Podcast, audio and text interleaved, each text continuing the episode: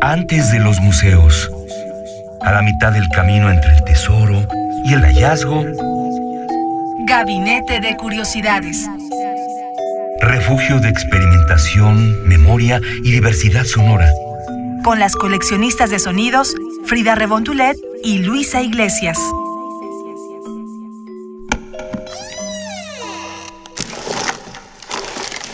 Experimentación sonora. Bienvenidos a Gabinete de Curiosidades. Estamos en Radio UNAM en el 96.1 de FM y también nos pueden escuchar por internet en www.radiounam.unam.mx. Yo soy Frida Saldívar y en esta ocasión no está Luis Iglesias, está en una misión periodística, pero se unirá prontamente aquí a Gabinete de Curiosidades. Y estamos con Tito Rivas. Él es músico, también es artista sonoro e investigador del arte sonoro, de todo lo que la sonoridad conlleva al escucha. También es miembro fundador de la Fonoteca Nacional en 2005 y Tito, tú eres contador de historias, investigas estas historias sonoras. Sí, hola, mucho gusto en saludarlos a todos. Y pues sí, eh, eh, me ha interesado mucho el sonido como, como documento y, y, como forma de expresión de otras realidades que justamente comunican eso que transmite el sonido, energía, vibración, eh, movimiento. Y, y cómo eh, nosotros a partir de esa energía, vibración y movimiento podemos construir lenguaje. Entonces, a grandes rasgos, eh, creo que en eso podría resumir eh, mis muy diversos intereses en el tema de lo sonoro. Una de tus líneas de investigación es la fonografía. Cuéntanos cuál es el concepto, cómo uno lo puede entender y cómo lo has trabajado tú. Bueno, la fonografía es un arte eh, eh, que surge con una tecnología que es el fonógrafo. Eh, la idea de la fonografía para mí es que así como ha habido otras artes que surgieron a partir de una tecnología como es el la cinematografía a partir del cinematógrafo o la fotografía a partir de la cámara fotográfica. Eh, la fonografía, sin embargo, eh, no ha tenido quizá la autonomía como disciplina o la, o la valoración como disciplina artística per se. Normalmente la fonografía trabaja en ayuda de otras artes u otras disciplinas, eh, pero pocas veces entendemos la fonografía como un arte en sí mismo y eso ha sido lo que a mí me ha interesado pensar y reflexionar. De qué manera, como lo decía al inicio, puede haber un lenguaje solo a través de los sonidos grabados, que es la, la, el arte de la fonografía, como dice la etimología fonos, que viene del griego fonei, que en sentido estricto quiere decir no sonido, sino más bien voz. Eh, los griegos decían fonei o fonos es la voz de las cosas, o sea, las cosas eh, cuando hacen su sonido expresan su voz, y la grafía, que vendría a ser la parte del grafoso de la escritura, ¿no? Entonces la fonografía, según su etimología, pero según lo, es su arte, es la posibilidad de escribir con sonidos. ¿Cómo se hace la cultura de la escucha? ¿Qué implica? ¿Cómo uno puede, actualmente en la ciudad, por ejemplo, que está inmerso en muchos ruidos todo el tiempo, el tráfico, pasas por la farmacia y está música muy fuerte y de repente llegar a un, o estar en tu habitación y cuando se calla el, el sonido del refri que te viene de la cocina y dices, ay, ahí estaba. ¿Cómo se genera esa cultura de la escucha? En cuanto a la cultura de la escucha, es un poco esta idea de, como tú lo mencionabas, no somos tan conscientes de cómo estamos escuchando escuchando y de qué manera lo hacemos. Asumimos la, la, escucha como una actitud automática de nuestra percepción, que lo es, pero también, pero poco nos damos cuenta de cómo podemos trabajar eso y que la escucha es más bien una técnica, parte de un ejercicio de autoconciencia. En la medida que escuchamos cómo escuchamos, si, si logramos hacer ese desfase, nuestra vida se torna una vida auditiva, una vida aural.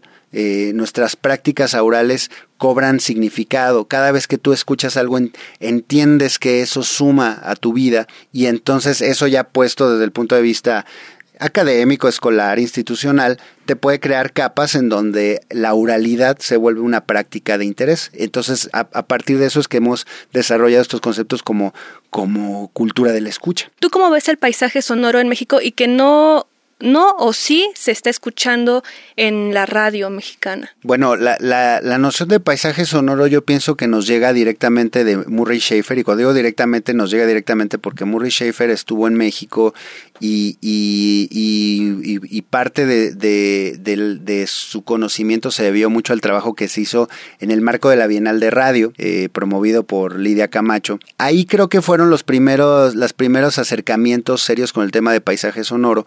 Como tal, producciones empezaron a hacer justamente en el marco de radio, cuando en Radio Educación se formó el laboratorio de el LEAS, Laboratorio Experimental Artístico Sonoro, y que se empezaron a hacer obras eh, que recuperaban la sonoridad de la ciudad o de diferentes entornos, ya bajo un concepto claramente como el de Soundscape acuñado por Murray Schaeffer.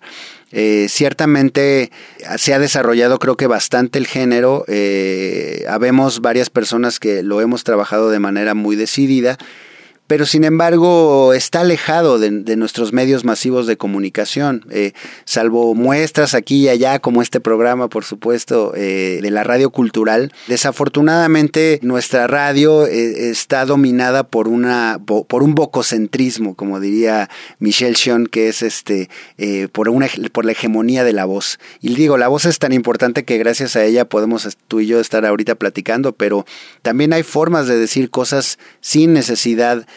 de un locutor hablando o, leyendo y es ahí donde el paisaje sonoro podría ofrecer una gran posibilidad, no digamos solo a programas culturales, sino por ejemplo a noticieros, ¿no? O, programas de otro tipo en donde eh, pues la radio es el lenguaje y el mundo del sonido y sin embargo pues eh, no podemos eh, dejar de, no podemos sino atestiguar que a veces es, es, es completamente subutilizado, ¿no? Y precisamente por ello nos gustaría que nos invites a escuchar alguna de tus piezas de trabajo que has tenido y dejar en estos micrófonos y en esta frecuencia del 96.1 de FM parte de tu trabajo. Claro que sí, les voy a mostrar algunos, algunas fonografías. En primer lugar, eh, vamos a viajar con ellas a la ciudad de La Habana, Cuba en donde eh, tuve la fortuna de presenciar un bembé. Una ceremonia de bembé es aquella en donde alguien que se está haciendo, siendo iniciado a, la religión yoruba, eh, que se está haciendo santo,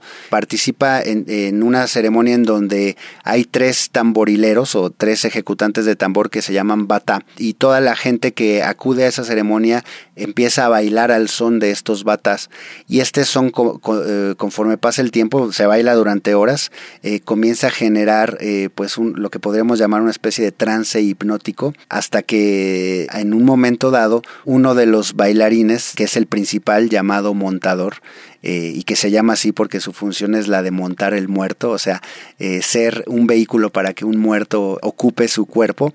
Eh, en el éxtasis del baile se desvanece eh, comienza a hablarles a los presentes en otra lengua, que es una lengua yoruba, y a decirles consejos. La grabación que vamos a escuchar es un fragmentito nada más de este momento del bembé para que ustedes escuchen cómo suena y después el momento en que el montador se dirige a todos los que estábamos ahí presentes para hablarnos desde el más allá.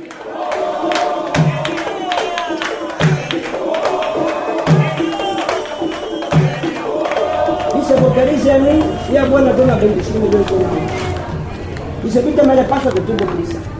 ¿Por qué piensas que tú estás comiendo mi agua? Vive agua cuenta lo que fue y lo que no lo era, mi amor.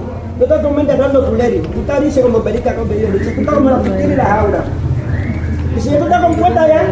Tú tienes, tú tienes, tú, tienes los modelos picuini, piquinini.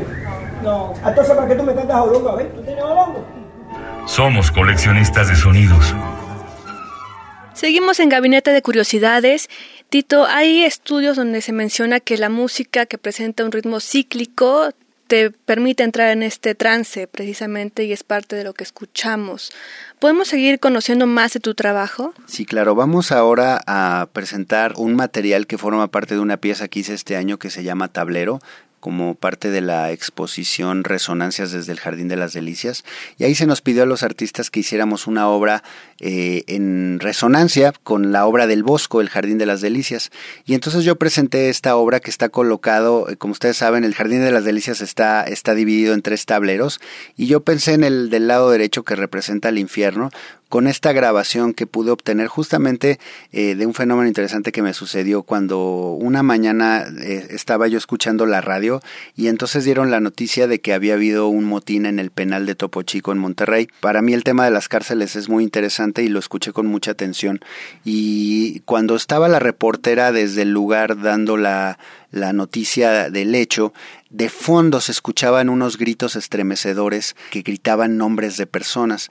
Eh, yo desde mi auto, escuchando la radio, em, empecé a sentir esos sonidos y me parecieron eh, completamente eh, imponentes. Y, pero la reportera los eclipsaba con su discurso. Entonces lo que hice fue comunicarme con la estación y decirles que si fuera posible que pudieran grabar y tener limpios esos sonidos y afortunadamente fueron sensibles a esta petición y después eh, amablemente me los enviaron y con ellos hice esta instalación sonora que es un muro eh, eh, de, un metro por un metro de, bloque de concreto y desde dentro de ese muro no, puede, no puedes ver y se escuchan estos gritos, que son los gritos de los familiares del penal de Topo Chico que este, desde, desde atrás del muro de la cárcel intentaban gritar a ver si su familiar, gritaban el nombre de su familiar a ver si éste daba señales de vida. Es una grabación, pues sí, ciertamente no es muy edificante, pero pues también nos permite ver cómo la fonografía nos puede ayudar a entender sociales y muy duras como las que estamos viviendo actualmente en nuestro país.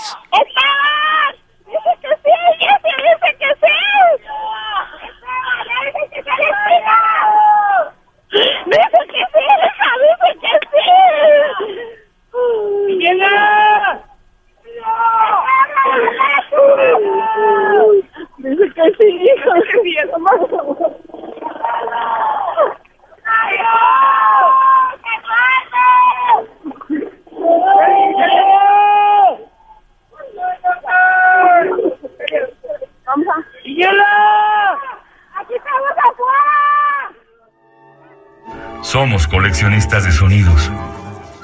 Estamos aquí en Gabinete de Curiosidades con Tito Rivas y también ciertamente tú lo has mencionado y también se da a conocer en la obra de John Cash, la de 433, donde a partir de conocer tu ambiente, conocer lo que está pasando, te empiezas a, a escuchar más bien uno a uno mismo. Precisamente en esta en este audio que podría ser antropológico, ¿no? Nos, nos empieza a hablar de qué es lo que estaba pasando en ese momento con esa gente, con esas personas. ¿Cómo es que actualmente tú consideras que la gente se acerca al sonido frente a este mundo de, imágenes? Bueno, es interesante tu pregunta porque en efecto eh, eh, creo que desafortunadamente eh, nuestra, nuestra relación aural con el mundo a veces está eclipsada eh, por, lo, por lo visual. No sé, en las redes sociales es muy difícil postear un audio, ¿no? Eh, eh, es mucho más fácil que alguien vea un video para escuchar un audio que para simplemente para escucharlo, ¿no? Entonces eso nos da un cierto índice y me parece que hay una riqueza muy interesante en el hecho de que no todo esté dado por la imagen. Eh, la imagen a veces tiene un carácter totalizador, como un carácter como de veredicto, y el sonido más bien tiene un carácter como de interrogación, como de pregunta. Cuando tú escuchas una realidad, eh, siempre queda la, la sensación de, de quién producía ese sonido, por qué lo hacía. Creo que genera una forma de empatía con esa realidad. Por eso pienso que hay una beta periodística y documental muy interesante en el tema del sonido y por supuesto emocional, que es la materia finalmente del arte.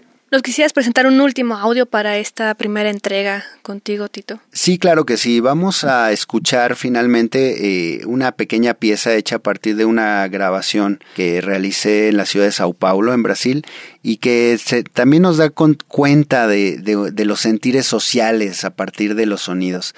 Me gustó mucho porque iba yo caminando por una gran avenida que se llama 23 de Mayo, que hagan de cuenta que es como un gran periférico de ocho carriles, y entonces en el contexto de la destitución de la presidenta Dilma Rousseff, unas mujeres se pararon en un puente que queda encima de este viaducto, de esta avenida, y con banderas de Brasil y un eh, megáfono y unos letreros que decían toque el claxon si usted ya no soporta más a Dilma, invitaban a la gente a justamente expresar su descontento eh, a través de un medio sonoro como era el claxon de los autos. Es interesante la cantidad de autos que tocaban el claxon. Así que si quieren escuchemos cómo eh, los paulistas, los automovilistas de Sao Paulo expresan su descontento ante la corrupción de un gobierno.